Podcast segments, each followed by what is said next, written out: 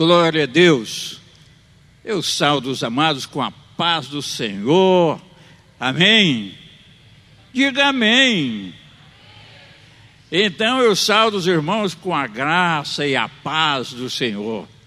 Amém. Glória a Deus. Estou feliz por estar aqui. É, eu tenho realmente muita participação nesse lugar.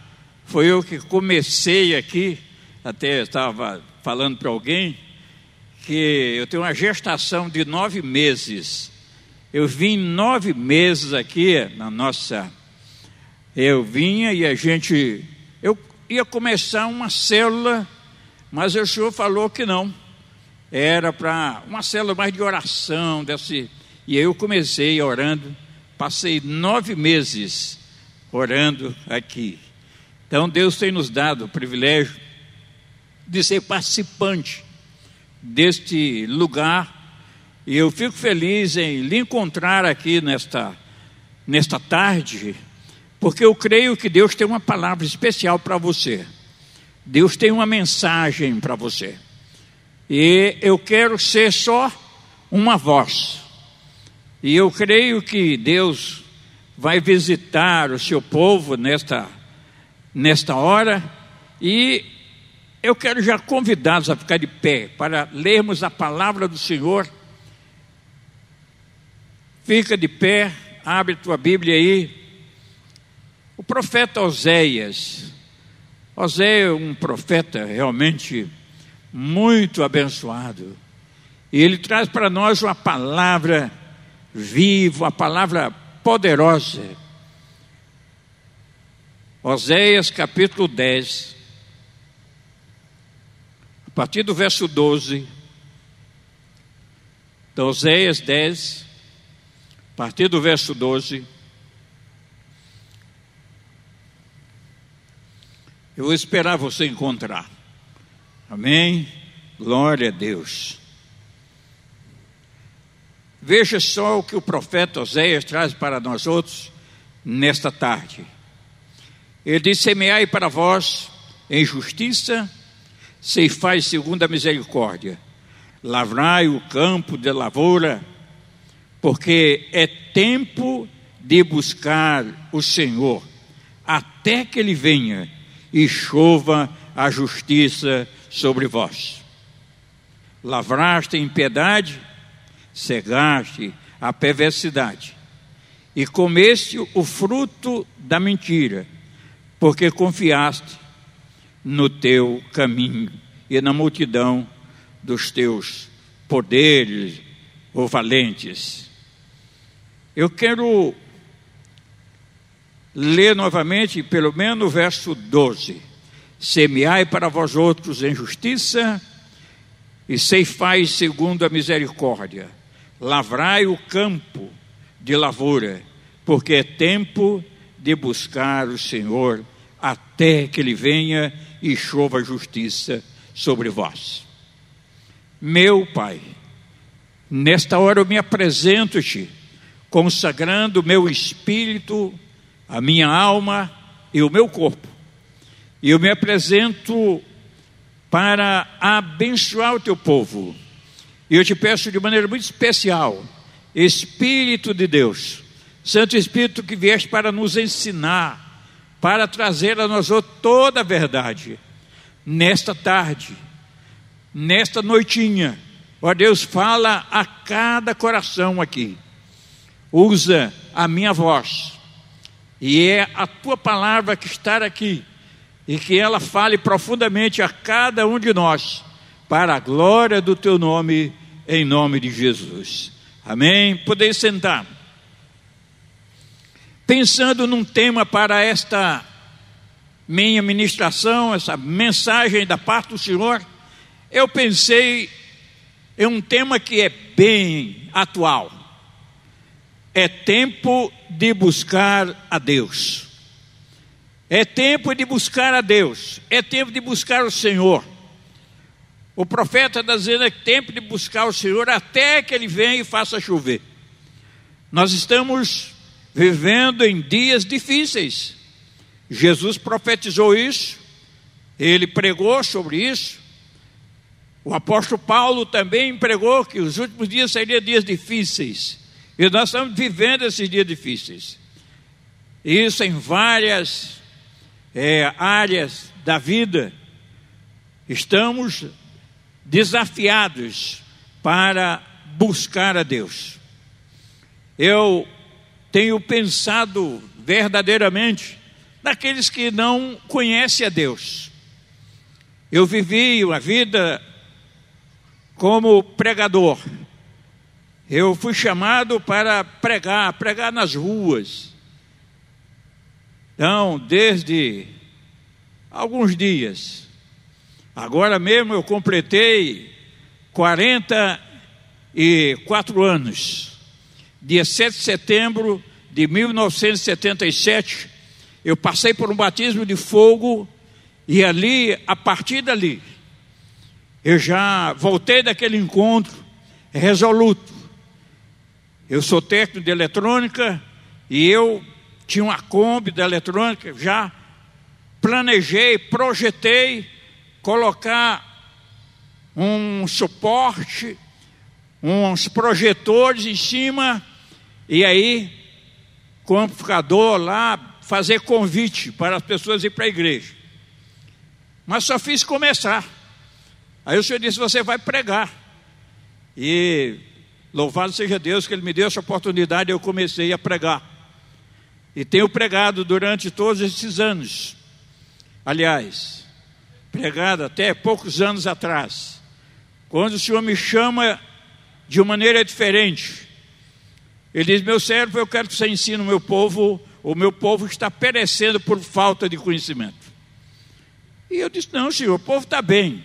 Eu ia fazer uma cruzada, ia fazer uma conferência. Os crentes estavam todo mundo alegre. Ele disse: Não, eu vou mostrar a alma deles.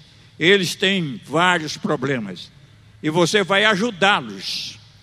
E nesta tardinha, nesta noite, eu quero desafiar você também para dar uma olhada, dar uma introspecção, dar uma olhada dentro.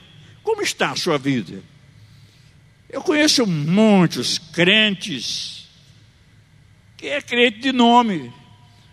Eu recebo no gabinete diariamente muitas pessoas para serem tratadas. E eu vejo que elas não conheceram o Evangelho ainda. E nesta noite eu vim pregar o Evangelho para você. A boa nova de salvação.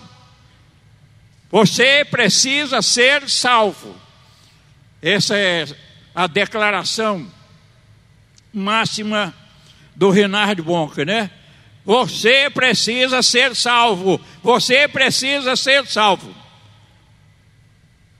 A criatura humana, a maior necessidade é exatamente essa.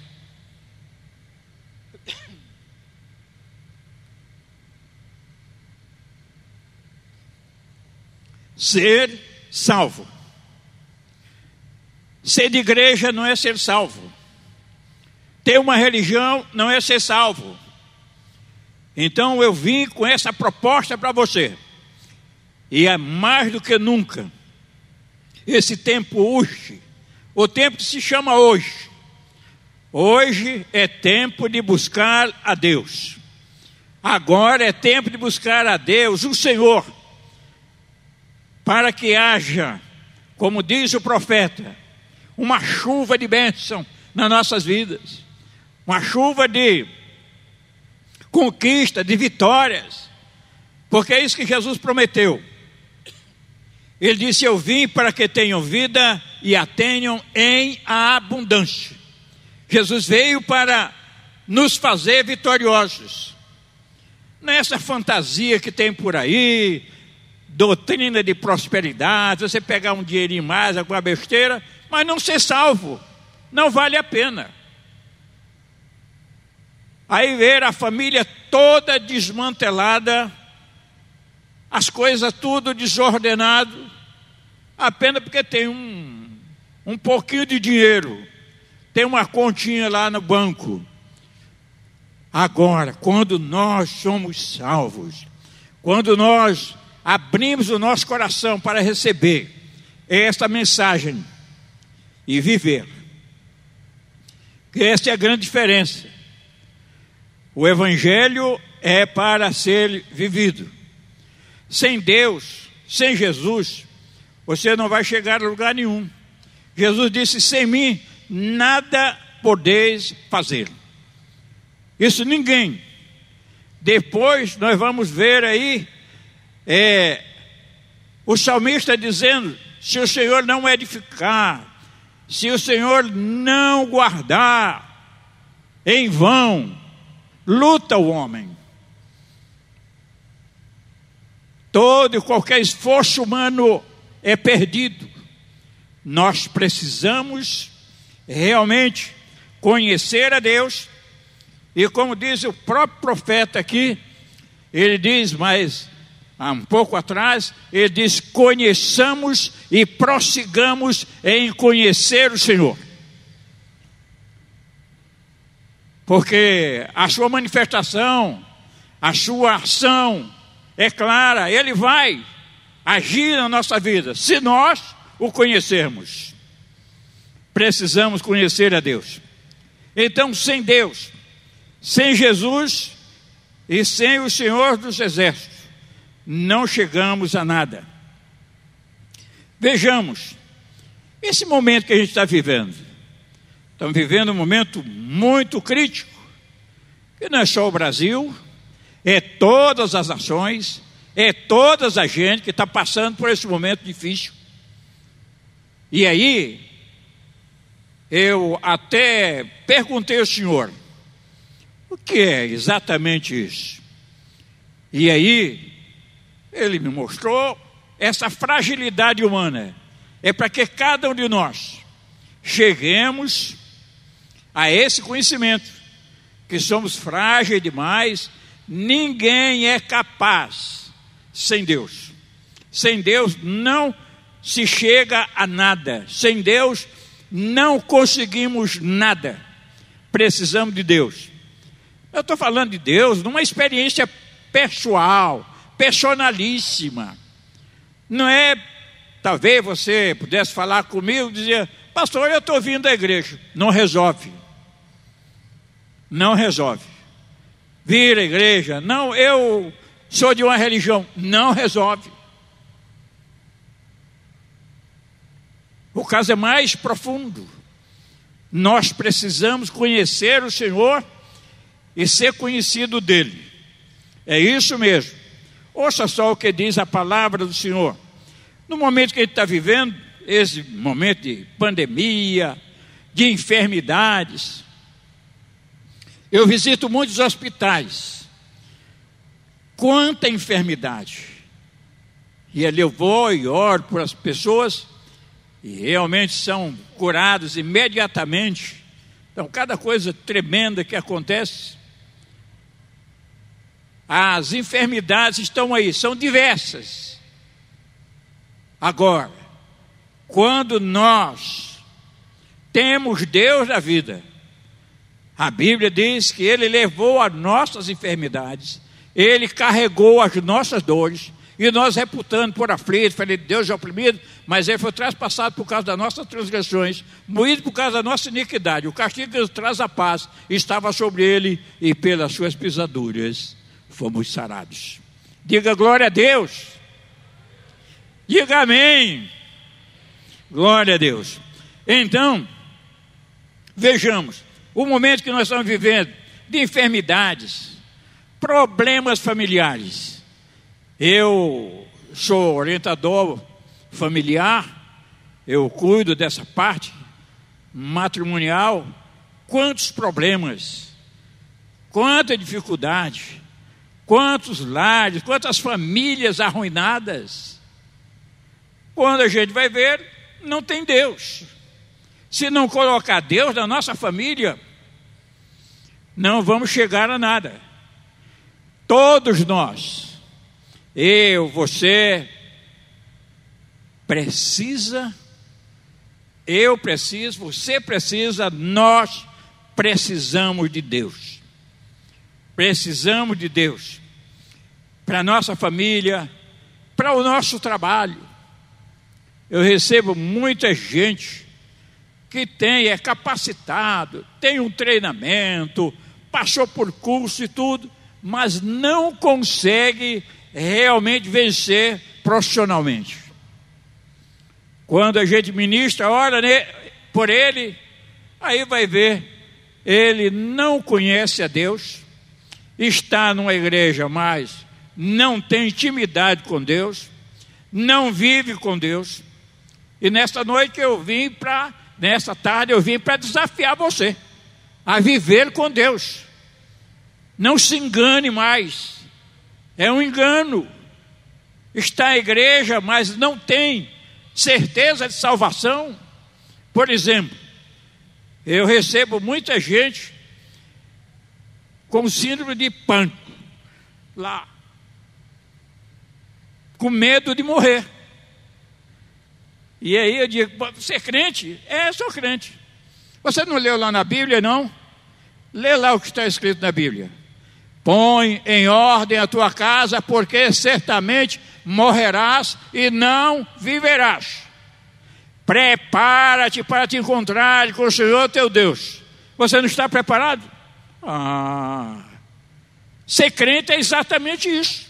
Eu estou pronto para morrer agora. Eu te disse, eu não quero morrer agora. Eu ainda estou jovem, não tenho nem 100 anos. Eu tenho muita coisa para fazer. Tenho muita coisa para fazer, então eu estou ocupado. Não é com medo da morte, a morte não vale nada para mim. A morte está morta. A morte morreu no alto da cruz. Jesus venceu a morte para mim. E eu estou nele. E aí não tem morte para mim. Que é exatamente isso na vida de cada cristão, de cada servo de Deus, cada serva de Deus, essa segurança que apenas a gente muda dessa casa terrena aqui para a casa espiritual. Só isso. E como o apóstolo Paulo traz para nós outros uma, um flash, diz que está lá, é incomparavelmente melhor. É incomparavelmente melhor. E é verdade. Aqui a gente chora, a gente sofre, aqui tem problemas e mais problemas, mas lá não haverá mais problemas. Aqueles que partiram com Jesus pronto. A Bíblia diz que ele vai descansar das suas fadigas e as suas obras o acompanham. Maravilha. Mas veja só, então nós estamos num momento realmente muito sério, e aí só o Senhor pode mudar a situação. Eu gosto muito da proposta de Isaías, aliás, de é, Jeremias, é Deus falando a Jeremias para mandar uma carta para o seu povo. Muitas vezes a gente vê o povo assim, chorando, lamentando, mas não conserta a vida. E aí Deus agora fala para Jeremias, para escrever o povo que estão ali na Babilônia. E é o capítulo 29, 29 de Jeremias, Veja só como é lindo esse texto. Assim diz o Senhor, né? Verso 11: Porque eu bem sei os pensamentos que tem a vosso respeito, diz o Senhor, pensamento de paz e não de mal, para vos dar um fim que desejais. Então me invocareis, passareis a orar a mim e eu vos ouvireis Buscar-me-eis e me achareis com buscar de todo o vosso coração. Serei achado de vós e mudarei a vossa sorte. Eu gosto muito desse texto, uso ele bastante para o ensino. Esse invocar, é trazer para a intimidade, é se tornar íntimo de Deus. Depois ele diz: Buscar-me-eis e me achareis quando buscardes de todo o vosso coração. E quando ele diz isso é porque alguém até busca com interesses particulares e não é de coração. Deus quer que tenhamos essa disposição de buscar a Ele de todo o coração, amar o Senhor, buscar o Senhor, confiar no Senhor, porque só Ele. Aqui não há segurança, Eu uso bastante o Salmo 121. Davi ali traz para nós uma lição muito preciosa. Veja só o que diz o Salmo. Davi dizendo: Eleva os olhos para os montes, de onde me virá o socorro? O meu socorro vem do Senhor que fez os céus e a terra. Aleluia. Porque tem um bocado de senhor, de senhora por aí que não resolve. E muitas vezes eu vejo gente confiando nesse senhorzinho aí. Mas quando ele fala que o Senhor que criou os céus e a terra, esse Senhor pode. E é esse que eu estou trazendo para vocês aqui. É o Senhor que garante a salvação eterna. É o Senhor que enviou o seu Filho Jesus Cristo para pagar o preço da nossa salvação, da minha e a sua salvação. Então é maravilhoso nós conhecermos esse Deus. Por isso o salmista diz, e o nosso tema é conhecer o Senhor, buscar o Senhor, procurar conhecer o Senhor, porque é tempo de buscar a Deus. É tempo de buscar a Deus, mais do que nunca. As crises estão aí, as dificuldades estão todas aí. Sem Deus, não se chega a lugar nenhum. Nós temos uma oportunidade, nós, o servo de Deus, de ter um aliado poderoso, o Criador dos céus e da terra, para nos conduzir de vitória em vitória.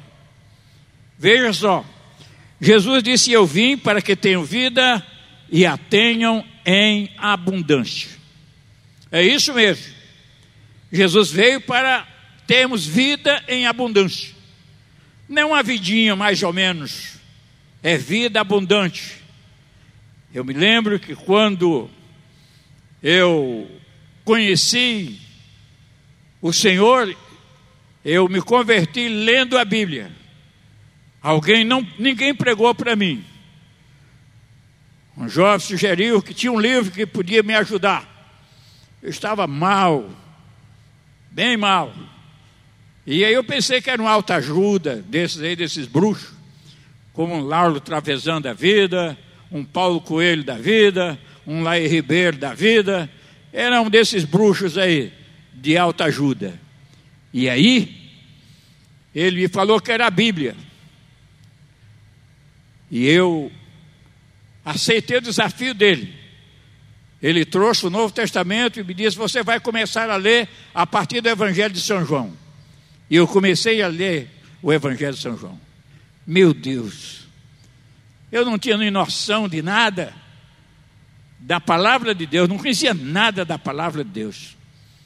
E achei até interessante aquela introdução. No princípio era o Verbo, e o Verbo era Deus, e tudo foi feito por meio dele, sem ele nada se fez. E eu parei aqui, o Verbo é a palavra. Mas na minha cabeça de jovem guarda, ele está falando do cara Jesus que era essa linguagem infeliz que os, os loucos usam, eu era também louco lá. Está falando do cara Jesus. Esse cara não teve aqui um, tempo deste aí.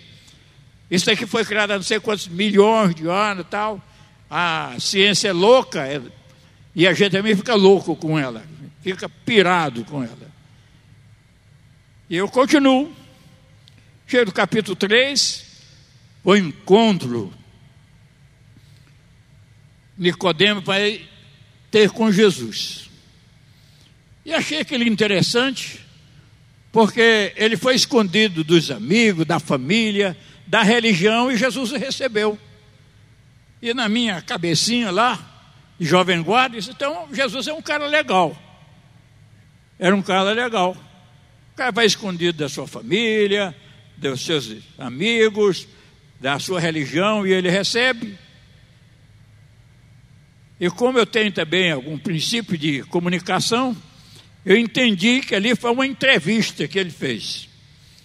E na entrevista a gente pergunta a alguém algo e ele responde além do que a gente perguntou. nós chamamos resposta mais que satisfatória. E Nicodemo perguntou algo a Jesus, Jesus respondeu além do que ele perguntava. E aí eu achei que Jesus era legal. Continuo. Quando chego no capítulo 4, aí o capítulo 4 realmente falou meu coração de maneira profunda. Aquela mulher, a mulher samaritana, Jesus chega muito delicado, muito fino, e diz: Mulher samaritana, dá-me de beber. E a mulher pula lá fora e diz: Como tu, sendo judeu, pede água a mim, que sou mulher samaritana? Há uma questão religiosa deles, né? E aí, Jesus disse: Ó, oh, se tu conhecer o poder de Deus, se soubesse quem te pede água, tu pediria, ele te daria a água da vida. Ela, sem entender, como eu também sem entender, ela disse: Tu não tem nem balde para tirar e o poço é fundo. Jesus disse: Dessa água aí tu bebe e volta a ter sede. Mas da água que eu te der se torna uma fonte jorrando para a vida eterna. E aí ela disse: Então me dá dessa água. E eu fui vendo que Jesus era ia quebrando as barreiras. E aí ele fez uma, ela fez uma pergunta que está na cabeça de todos nós. Eu sou um analista hoje, eu entendo da, dessa coisa de pensamento aí. Ela vai e diz: os nossos pais dizem que é nesse monte aqui que deve adorar a Deus. Vocês dizem que lá em Jerusalém, parafraseando, quem está com a religião certa? Jesus nem aqui nem lá. Vem a hora e já chegou em que os verdadeiros adoradores adorarão o Pai em espírito e em verdade. E ali foi bom porque eu comecei a. que eu também pensava que Jesus tinha uma religião. Que é essa coisa aí que está impregnado na mente de muitos de vocês aí. Aí vocês vêm para a igreja de Jesus, mas continua com a religião. E não resolve. Por isso Jesus disse para Nicodemos: Nicodemos, se não nascer de novo, não pode ver o reino de Deus. Nicodemos, se não nascer da água e do espírito, não pode entrar no reino de Deus. Estão me ouvindo? Agora, já começo a fazer a pergunta crucial. Você já nasceu de novo? Você tem certeza que nasceu de novo? Se não, é a mensagem de Jesus. Se não nascer de novo, não pode ver. Se não nascer da água do Espírito, é da palavra e do poder do Espírito de Deus que opera em nós. Eu sou um malucão lá envolvido no rock and roll, de repente, aquela palavra encontra lugar no meu coração. E há uma mudança radical. Que é exatamente isso que precisa acontecer com cada um. O apóstolo Paulo explica esta metamorfose, esta transformação, dizendo: se alguém está em Cristo, é uma nova criatura. As coisas velhas já passaram e eis que tudo se fez novo. Eu lhe pergunto: como é que está você vivendo em novidade de vida ou continua com a vida velha? É, eu sou crente, né, pastor? Não resolve. Não resolve. Você precisa nascer de novo, ter convicção que é de Jesus. Estou aqui não é porque um título de pastor, né, é só porque eu sou crente. Aliás, estou vivo exatamente porque sou crente. Eu morri naquele ano 77, o Senhor me curou de maneira maravilhosa e eu estou aqui, vivo. Agora mesmo essa coisa aí que me pegou, eu opa, não, não. Eu tenho muitos projetos. Eu não estou querendo morrer, estou querendo descansar. Eu quero viver. E tem essa ousadia? Pode ter essa ousadia. Você quer morrer? Então morre. Eu não quero morrer.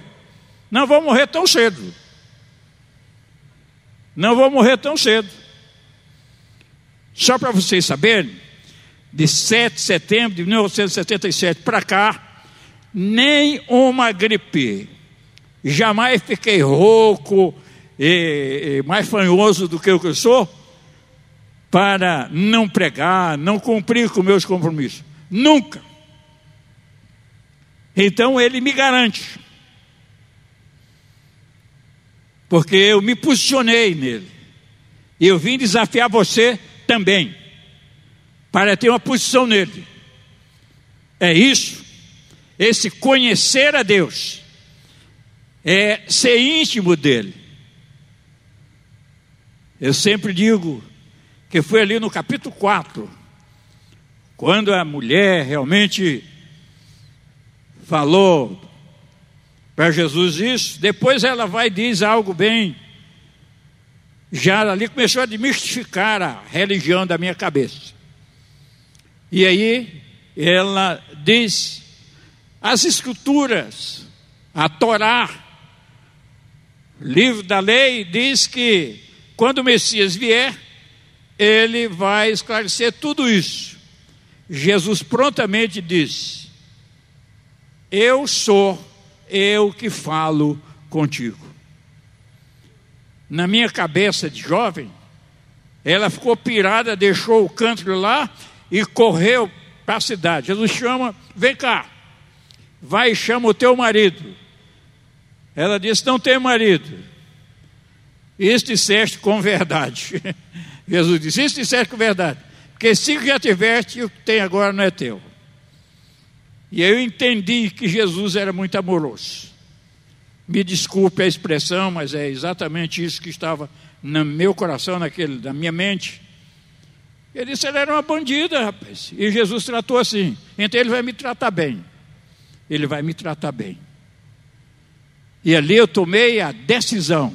Me ouça, que eu estou chegando com vocês para isso, a tomar decisão. Eu tomei a decisão. Vou conhecer Jesus. Vou conhecer Jesus. Eu estava lendo a Bíblia, mas ali eu tomei uma decisão. Vou conhecer Jesus. E eu gosto sempre de dizer isso. Eu e ele somos amigos, viu? Somos amigos. A gente anda junto. E eu vim dizer para você também: constitui ele como seu melhor amigo. Jesus é o meu melhor amigo. Eu não tenho melhor do que ele. Não tenho melhor. E não há melhor do que ele. Ele nos amou de tal maneira. Eu gosto de pensar no coração da Bíblia ali, quando diz: Porque Deus amou o mundo de tal maneira que deu seu Filho unigênito, para que todo aquele que nele crer não pereça, mas tenha a vida eterna. Jesus também diz: quem ouve a minha palavra e crê naquele que me enviou, tem a vida eterna.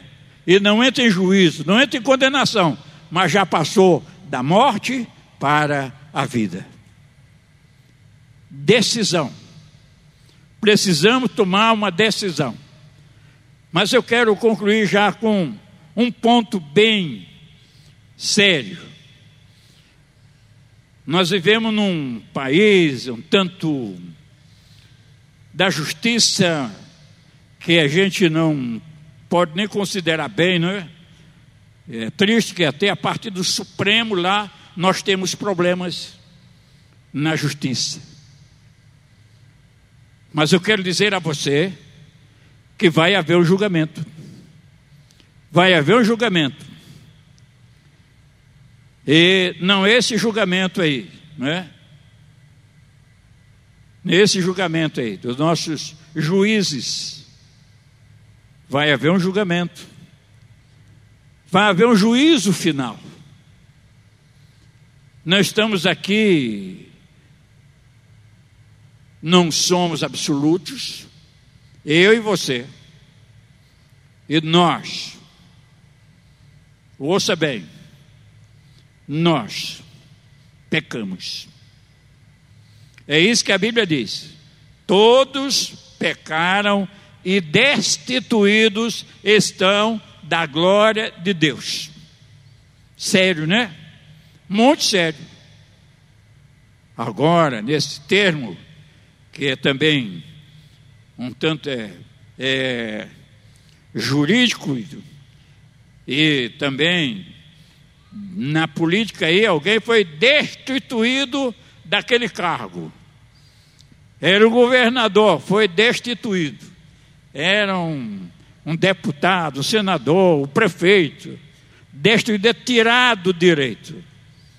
Infelizmente, os homens, todos estão destituídos, até que constitua o juiz dos juízes para defender a sua causa. Por isso, Jesus, de maneira muito amorosa, ele diz: Vinde a mim todos vós que estáis cansados, sobrecarregados, e eu vos aliviarei. Duas palavrinhas ali é muito importante nesse texto. Tomai sobre vós o meu jugo, baixar a servir, a obediência. A segunda palavra, aprendei de mim, que sou manso e humilde de coração, e acharei descanso para a vossa alma. A alma pisque.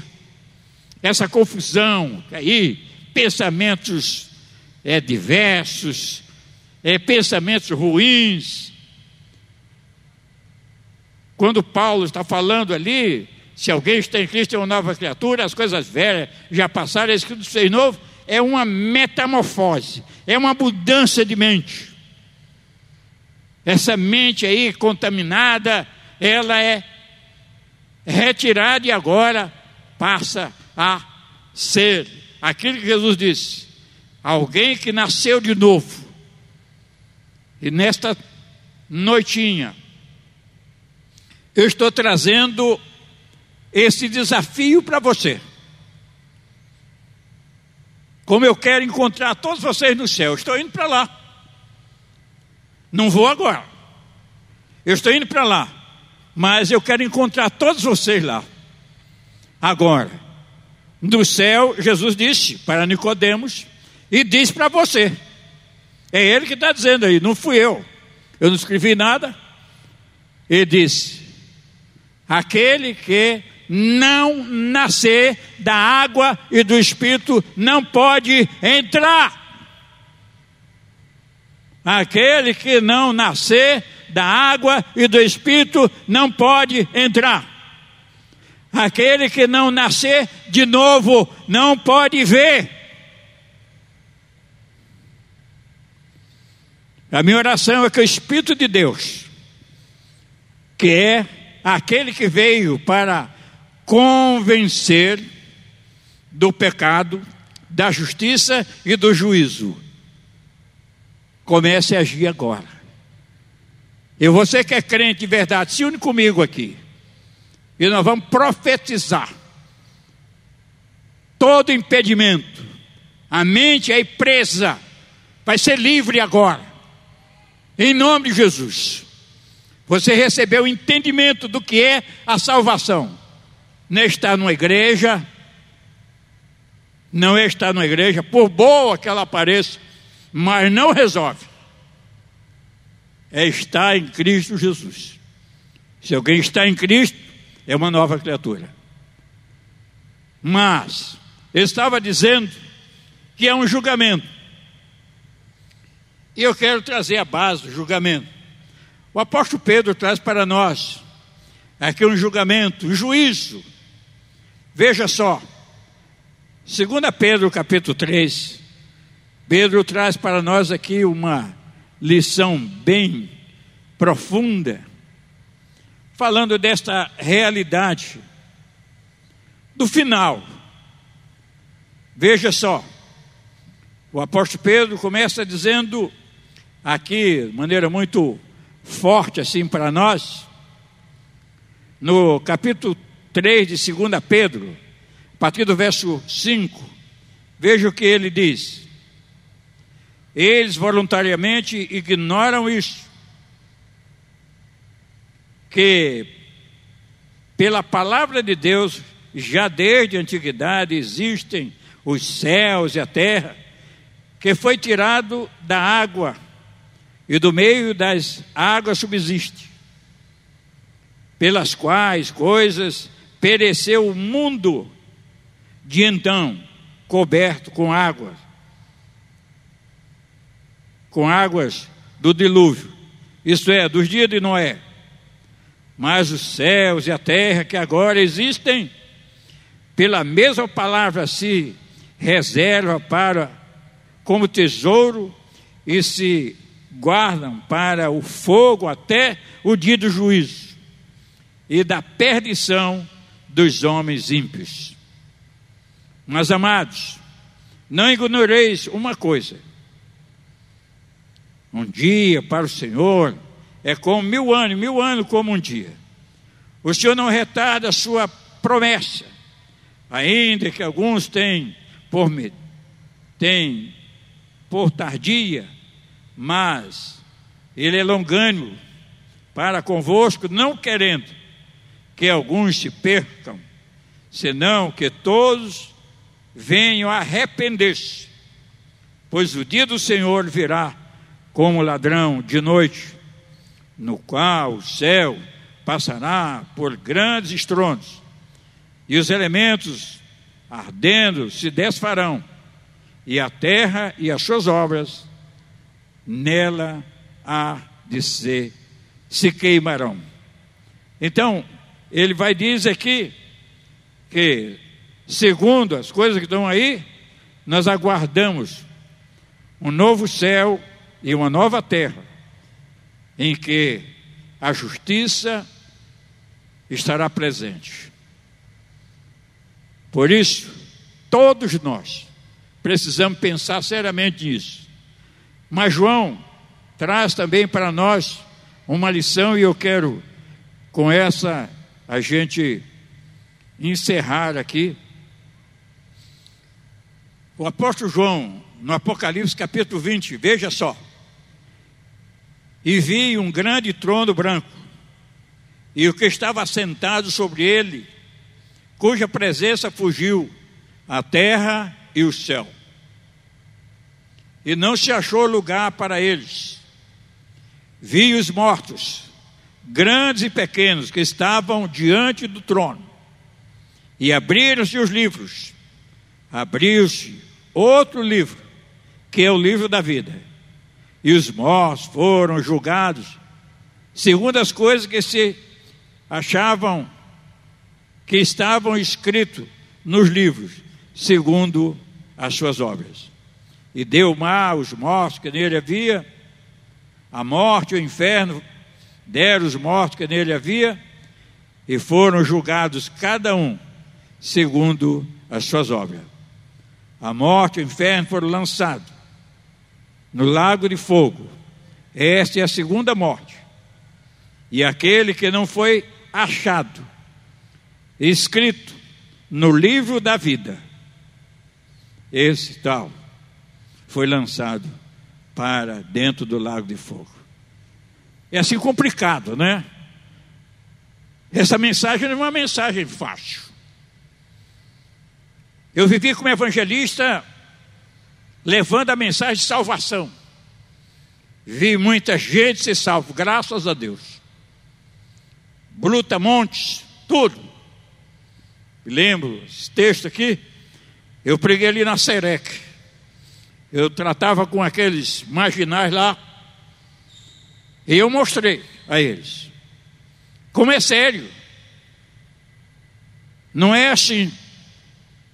Aliás, tinha aqueles que criam lá diversas doutrinas, né? É aqueles que não.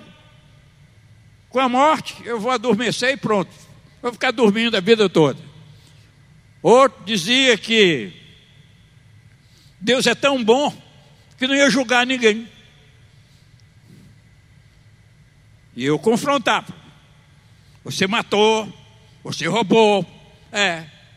Porque não podia e com jeitinho.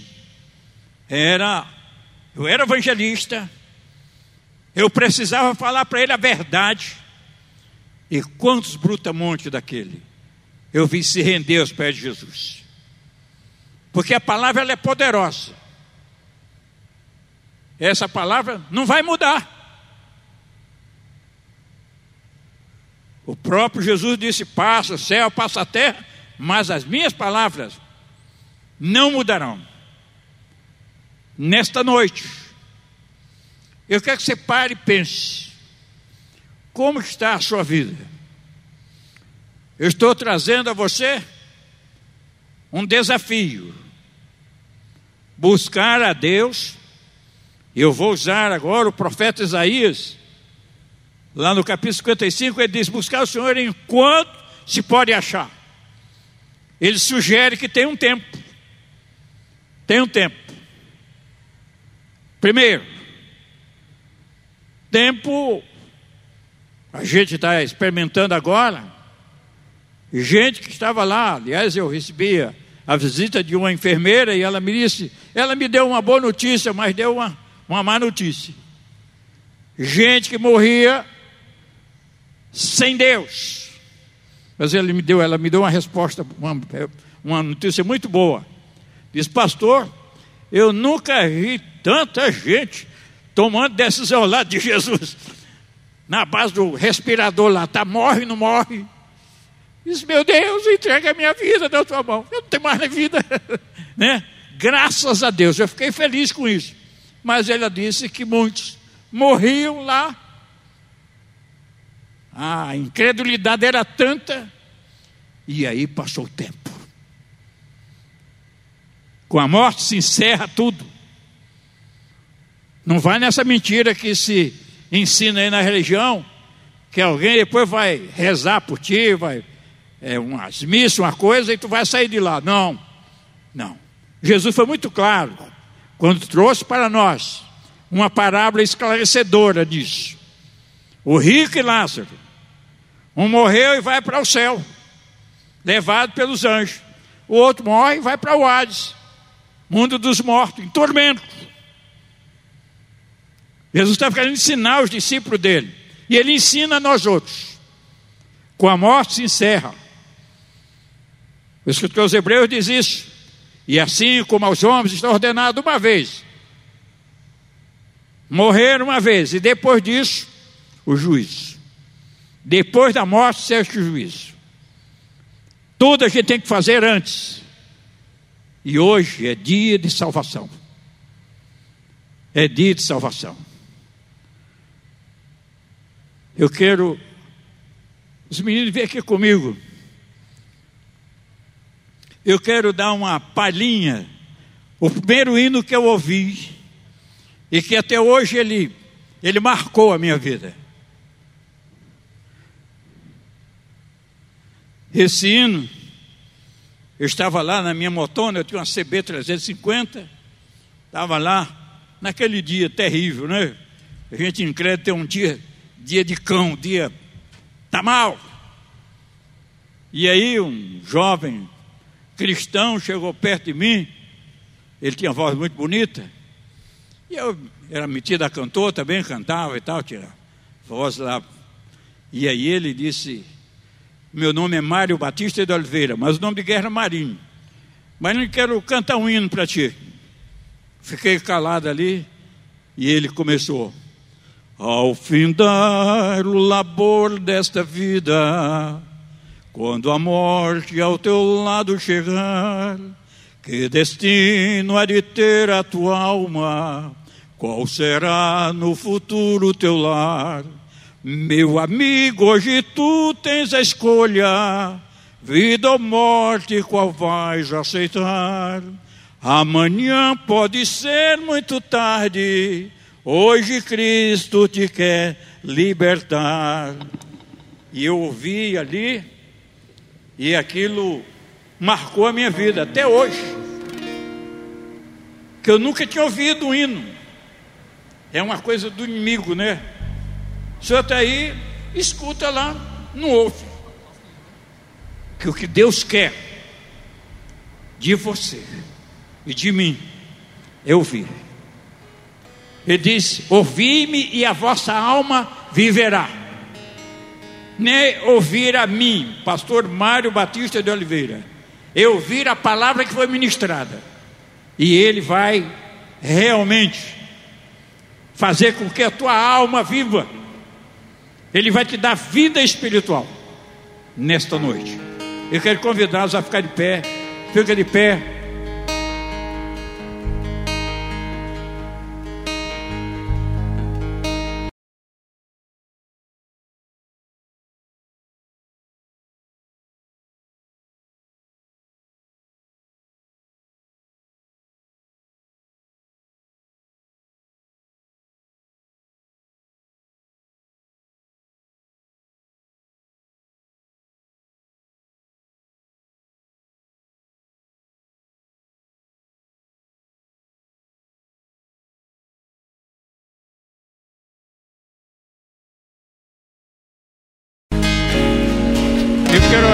Você.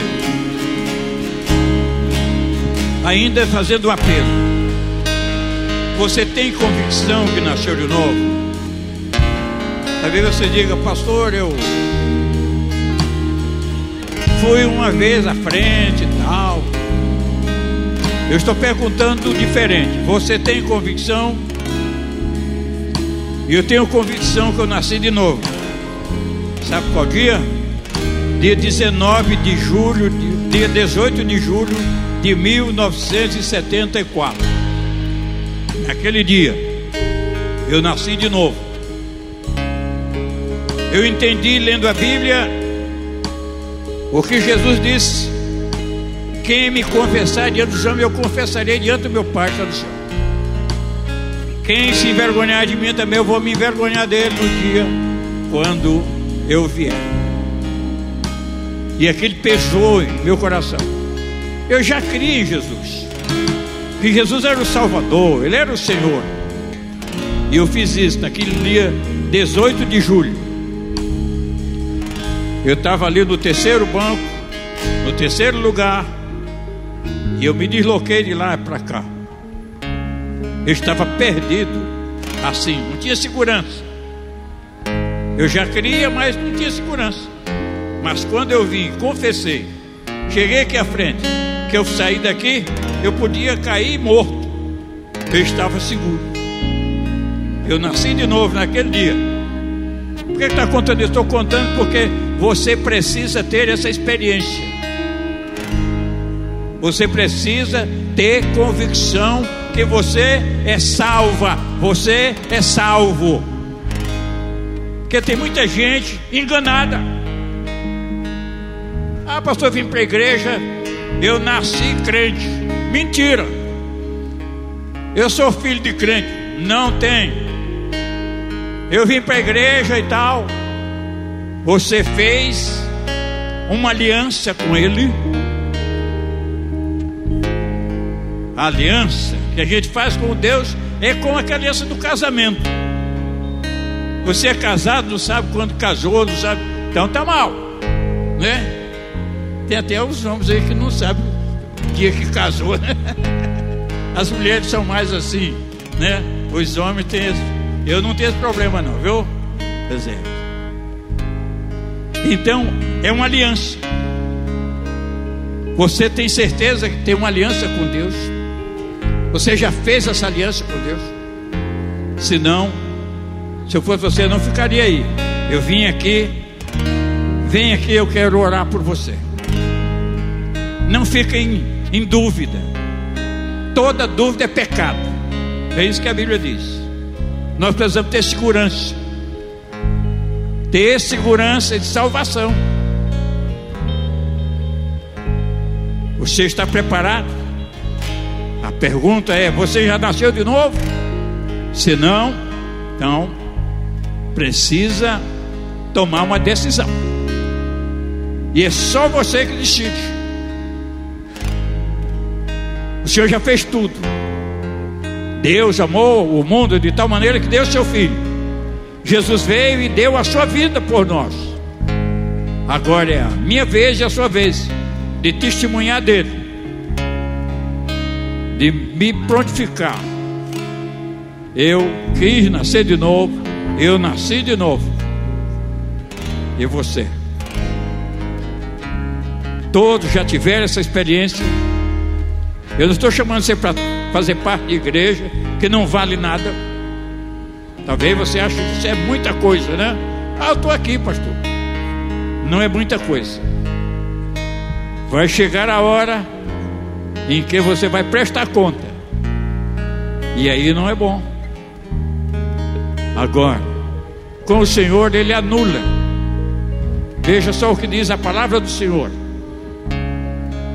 Todos os pecados destituídos estão da glória de Deus. O salário do pecado é a morte, mas o dom gratuito de Deus é a vida eterna em Cristo Jesus. Há um dom. Deus nos oferece esse dom. Ele me ofereceu. E eu recebi. Naquele dia 18 de julho de 1974. Tomei uma decisão ao lado de Jesus. E hoje eu posso até cantar. A melhor coisa que eu já fiz em toda a minha vida salvou-me por um triz. Foi aceitar Jesus, sinceramente foi a melhor coisa que eu já fiz. Conhece essa? Coisas erradas andei fazendo na condição de pecador. Pois é. E todos nós erramos. Então, nesta noite, eu quero orar por você. E já que todo mundo nasceu de novo, eu quero todo mundo aqui comigo.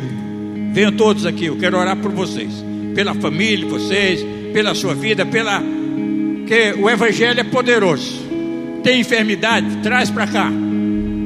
Nós vamos mandar embora toda a enfermidade. Você vai crer comigo. Vocês vão crer comigo. É isso é.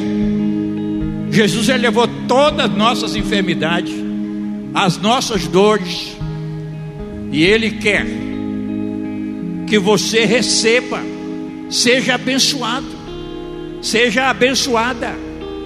Isso mesmo. Deus quer nos dar o que é de direito. Nós nos tornamos filhos. E como filho a gente tem uma herança tem uma herança, né? Tem uma herança. Os meus filhos estão sempre dizendo eles, eles têm uma herança. Comprei um carro até agora, esse carro é seu. Estou só usando uns dias aí, é seu, o carro é seu, a casa é sua, tudo é. Então, porque os filhos são os herdeiros. E Deus diz isso na sua palavra, né? que nós somos herdeiros. Eu acho maravilhoso. Veja só, nós somos herdeiros de Deus e co-herdeiro com Cristo. Tem a mesma herança com o Filho. Vamos morar no mesmo lugar, no céu. E nesta noite, eu quero que você, se tem alguma enfermidade, alguma dificuldade, nós vamos colocar aqui no altar. Isso mesmo se nós, se nós entregamos ao Senhor, o salmista diz isso: entrega ao Senhor, entrega teu caminho ao Senhor, confia nele, e tudo ele fará. Levanta a tua mão direita e ora comigo, diga: Senhor, diga: Senhor, eu estou diante de ti, e eu te peço, nesta hora, em nome de Jesus, me perdoa, me perdoa, me perdoa de todo pecado. Eu quero me apresentar a Ti. Eu preciso de uma cura na minha vida. Eu preciso de solução na minha família. Eu preciso de uma ação poderosa do Senhor na minha vida. Senhor, eu estou aqui crendo na tua fidelidade, opera na minha vida. Eu te louvo, eu te exalto, eu te agradeço. Pai de amor, em nome de Jesus, eu entrego nas tuas mãos a minha família, entrego nas tuas mãos o meu casamento, entrego nas tuas mãos o meu trabalho, faz algo novo no meio do teu povo, Senhor, eu te peço, abençoando ricamente a cada um, dando a vitória que eles tanto precisam, para a glória do teu nome, em nome de Jesus. Amém. Glória a Deus. Aleluia.